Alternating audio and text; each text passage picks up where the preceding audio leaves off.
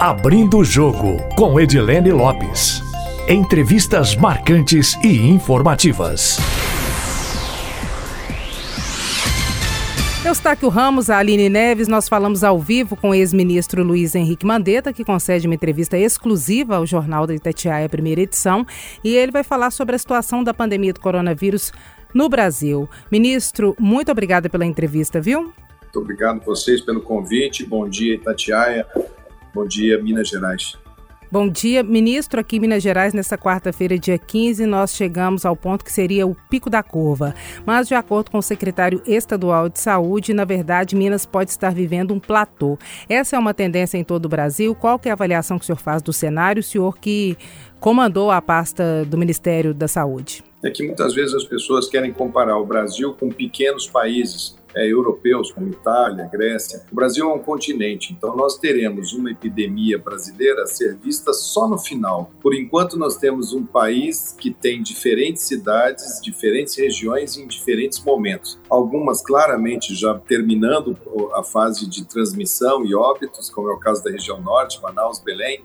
Outras claramente é, mostrando que estão na fase de ascensão, como é o caso de Minas, região sul, eu coloco Minas junto do Centro-Oeste, é, e outras que estão no platô franco com tendência de queda, que daí já entra São Paulo e Rio de Janeiro. Eu acho que são momentos diferentes e é muito difícil a gente dizer em que momento uma determinada cidade está, a não ser que a gente olhe no tempo como que essa curva se comporta. O que, que o senhor entende como novo normal e quando o senhor acha que o Brasil deve entrar nessa situação, pelo menos a maior parte dele, as grandes cidades, o entorno delas? Essa epidemia nos grandes centros, ela tem demonstrado que quando a gente chega a 20, 20%, 22% das pessoas com anticorpos, há uma queda no número de casos, como se o número de pessoas que fossem vulneráveis à doença conseguisse construir um certo efeito de proteção. Isso ainda não está claramente comprovado, mas tem sido a tônica. Se isso for a tônica aqui no Brasil, eu acho que no final de agosto, entrando setembro, olhando o país como um todo, a gente deve estar numa fase de menor transmissão e com as pessoas evitando os surtos, os brotes, como a gente chama. Então, esse novo normal com dinâmica social praticamente igual ao que a gente tinha, evitando aquelas grandes aglomerações, shows enormes, aquelas coisas, eu acredito que a partir de setembro vai ser a tônica de todas as cidades. As grandes aglomerações o senhor acredita que sejam possíveis a partir de quando? Esse ano ainda ou não? Carnaval do ano que vem, acho por que exemplo? A partir da vacina. A partir da vacina, eu acho que a vacina é, a gente tem acelerado. Eu tenho conversado mundo com muitas, muitos centros de pesquisa, mundo afora muitas iniciativas, algumas na fase 1, muito promissoras, 2, agora na fase 3, que já é a fase de testes, tem duas correndo aqui dentro do Brasil, tanto a Butantan Sinovac, que é com a China, quanto a Oxford Fiocruz. É, essas duas vacinas estão na fase 3, a gente imagina que pode ser ali pelo final de novembro, dezembro, a gente tenha a conclusão da viabilidade das vacinas. O que o Brasil deveria estar fazendo agora, junto com seus parceiros de América do Sul, era construir a inteligência, o parque industrial para produzir essas vacinas, para colocar nos frascos. Isso precisaria de um esforço muito grande, já que o mundo inteiro vai querer essa vacina. E se a gente não estiver se preparando agora, pode ser que exista vacina e a gente não tenha acesso à vacina. E essa vacina, o senhor acredita que será uma vacina brasileira? Tem a questão da vacina russa que parece que está sendo produzida também. O senhor acredita que talvez ela saia primeiro? Como é que deve ser isso? Eu acho que a ordem dos fatores ela pode ocorrer, mas na verdade a vacina que demonstrar melhor custo-benefício vai ser a que vai se impor.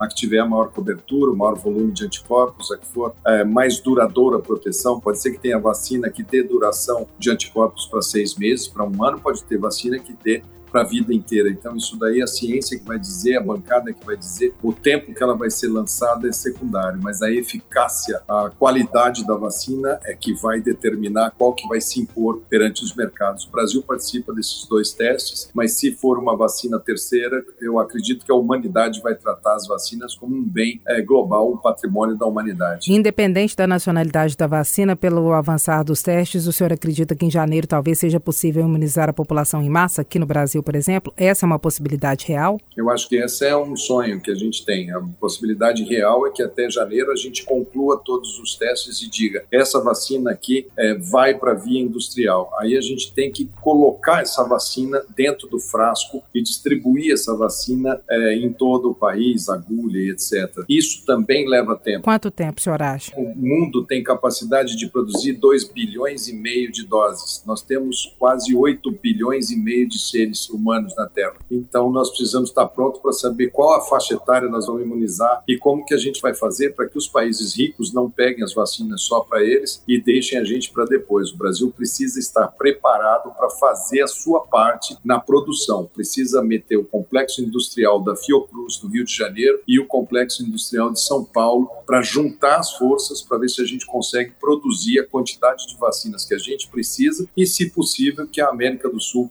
eh, também necessita. E o senhor acha que o Brasil está preparado? E aproveitando, qual é a avaliação que o senhor faz da condução da política de combate do governo federal ao coronavírus? Eu acho que o Brasil deveria estar tá discutindo e deveria estar tá tomando essas medidas já. A gente já estava naquela época tratando do complexo industrial da Fiocruz e tratando com Oxford, tratando com essas grandes linhas de pesquisas internacionais para o Brasil ser parceiro. Eu não estou vendo gestão de sistema de saúde pelo governo federal. Estou vendo uma ocupação militar do Ministério da Saúde quase que ausente das informações, das orientações que a população precisa, que os secretários estaduais precisam e os secretários municipais, as prefeituras, enfim, que o cidadão precisa. Eu vejo a ausência total do governo federal. Então está atrasado e no caminho errado, é isso? Eu acho que está atrasado e eu não sei qual é o caminho que eles estão tomando, porque nem isso eles colocam. Agora, ministro, muita gente no Brasil tem tomado a hidroxicloroquina e até combinada com a ivermectina como preventivo para o coronavírus. Como é que o senhor vê a disseminação dessa informação? Como é que o senhor avalia a eficácia dessa possibilidade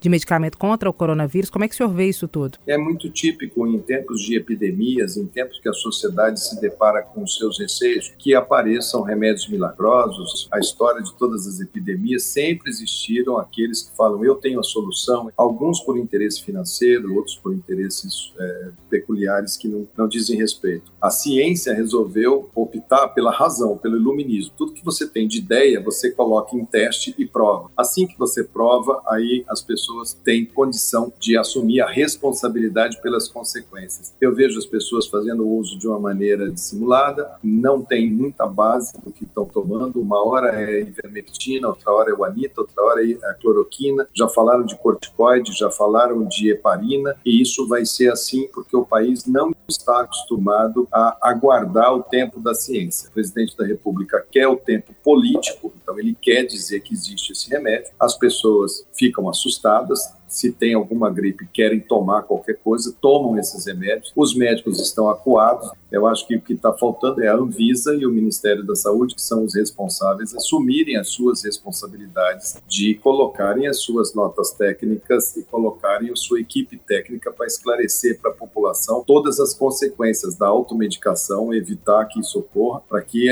até que você tenha elementos para poder prescrever. Eu não tenho problema nenhum com medicamento nenhum, só que para um governo orientar a sua população a tomar um remédio, ele tem que ter muita responsabilidade científica, coisa que a gente não. Nenhum desses medicamentos tem efeito comprovado contra o coronavírus, é isso? Até onde a gente sabe, não. É uso e costume, é aquele que fala, na minha experiência, eu acho que isso em ciência é o caminho mais perto do desastre. Quando você não sabe alguma coisa, você vai para os princípios da ciência. Os princípios da ciência em saúde de Hipócrates, primo não nociris, primeiro, não seja nocivo. Segundo, sem diagnóstico não há tratamento. Terceiro, evidência. Me parece que esse tipo de situação ele fere os três princípios sobre os quais a saúde e a medicina estão amparados. Ministro, infelizmente nosso tempo está quase acabando. Eu tenho três perguntas ainda, então vou começar a fazer perguntas compostas, beleza?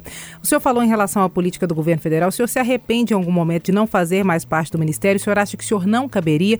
E o governo federal, autoridades disseram recentemente que o senhor tinha feito uma superestimativa do que seria o impacto do coronavírus. Como é que o senhor vê essa colocação e o que, que o senhor avalia quando olha para o passado e hoje não se vê mais dentro do Ministério? Não, eu vejo que é uma decisão do presidente da República. Foi ele que me nomeou, foi ele que tinha a prerrogativa de me exonerar. Eu sempre deixei claro que eu não peço demissão dos trabalhos que me dão, nunca pedi. Médico não abandona paciente, eu disse isso bem claro para ele. Então, coube a ele, que é quem fala pelo paciente, exonerou e arque com as responsabilidades que ele mesmo disse, a história vai julgar. Quanto aos números, o presidente, a Casa Civil, o Corpo de Ministros, todos sabem os números que eu entreguei para eles. O presidente sabe muito bem o que, que a história vai reservar para ele. Ele sabe os números que eu dei e ele sabe o tamanho do serviço que a gente fez. Acho que ele deve ter falado aquilo sob efeito de algum. Às vezes a pessoa nesses cargos, como presidente, às vezes a pessoa não consegue dormir, toma remédios para dormir, acorda no dia seguinte, pode esquecer, pode ter lapsos de memória é, e pode falar alguma coisa fora de contexto. Talvez tenha sido isso. A gente tem que ter é, alguma condescendência sobre esse tipo de fala. O presidente acabou sendo diagnosticado com coronavírus também. Muita gente diz que talvez fosse um subterfúgio, porque a situação do filho dele estava no foco da imprensa, ou que ele pudesse aproveitar dessa situação para fazer propaganda de hidroxicloroquina. O senhor acredita que ele esteja se submetendo a um tratamento convencional?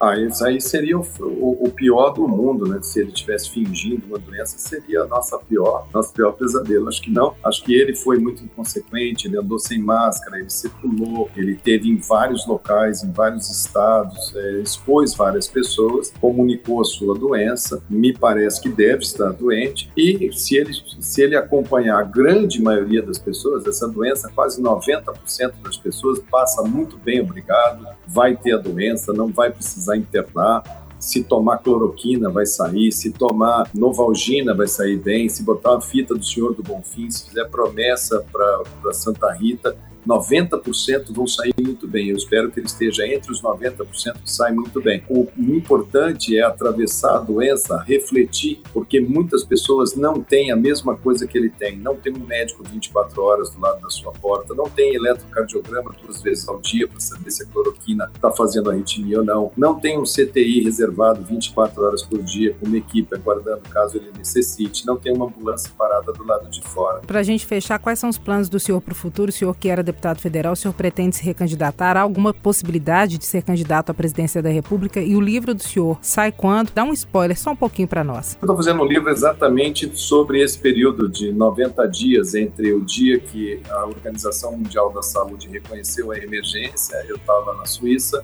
e o dia que eu deixei o ministério. Quer dizer, uma narrativa de como que foi aquele período de enfrentamento, já que é, tem muito pouca coisa escrita sobre outras epidemias e ministros em cargo, como foi o caso da gripe espanhola, etc. e. Então, acho que ele vai colaborar como um documento não só para o pessoal de saúde, mas até para a própria crônica política, para vocês entenderem como se dá uma série de tomadas de decisões que foram feitas. Quanto ao futuro, o futuro é um livro aberto, é uma página que nós vamos escrever. As participações políticas fazem parte do capítulo da cidadania. A minha geração, eu tinha 18 anos quando eu fui para as ruas pedir o direito de votar, fazendo campanha por direta já e aplaudindo Tancredo Neves. Eu espero que um grande esforço democrático nos afaste dessa polarização de direita e esquerda, dessa coisa de ódio de branco, de negro, de gay, de hétero, que a gente se entenda como nação, como uma sociedade complexa e que alguns nomes venham aí para que a gente possa acreditar de novo, fazer campanha e poder virar essa página é, da,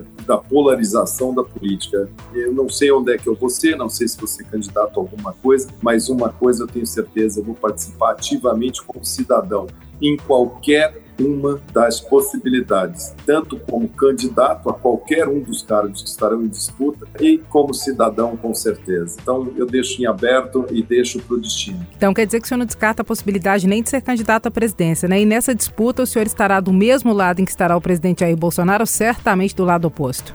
Isso daí o destino vai dizer, mas provavelmente não estaremos do mesmo lado.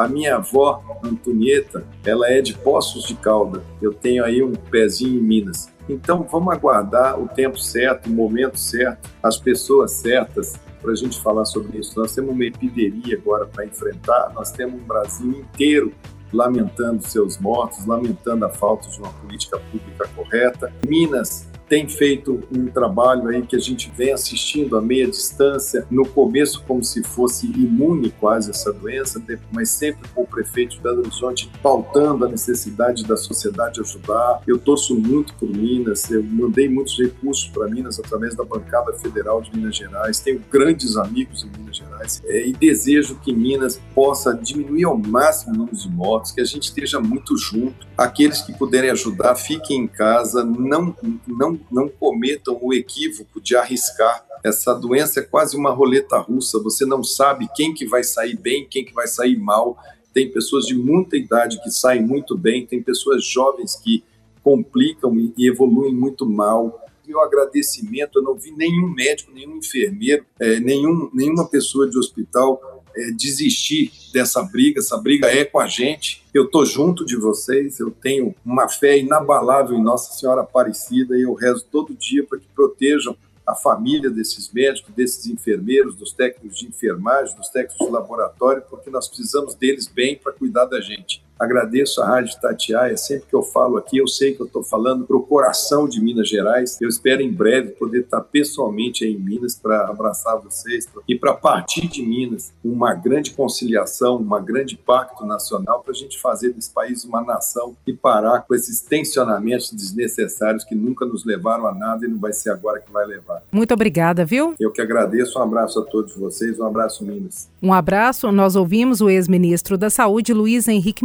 Tem entrevista exclusiva aqui no Jornal da Itatiaia. Agora é com você, Eustáquio Ramos, e também com você, Aline Neves. A entrevista na íntegra fica disponível no podcast Abrindo o Jogo no site da Itatiaia. Nosso agradecimento também aos nossos ouvintes que acompanham o podcast Abrindo o Jogo. Quem quiser enviar sugestões pode fazê-lo pelo e-mail edilenelopes.itatiaia.com.br ou também pelo meu Instagram, arroba. Uma ótima semana para vocês. Abrindo o Jogo com Edilene Lopes. Entrevistas marcantes e informativas.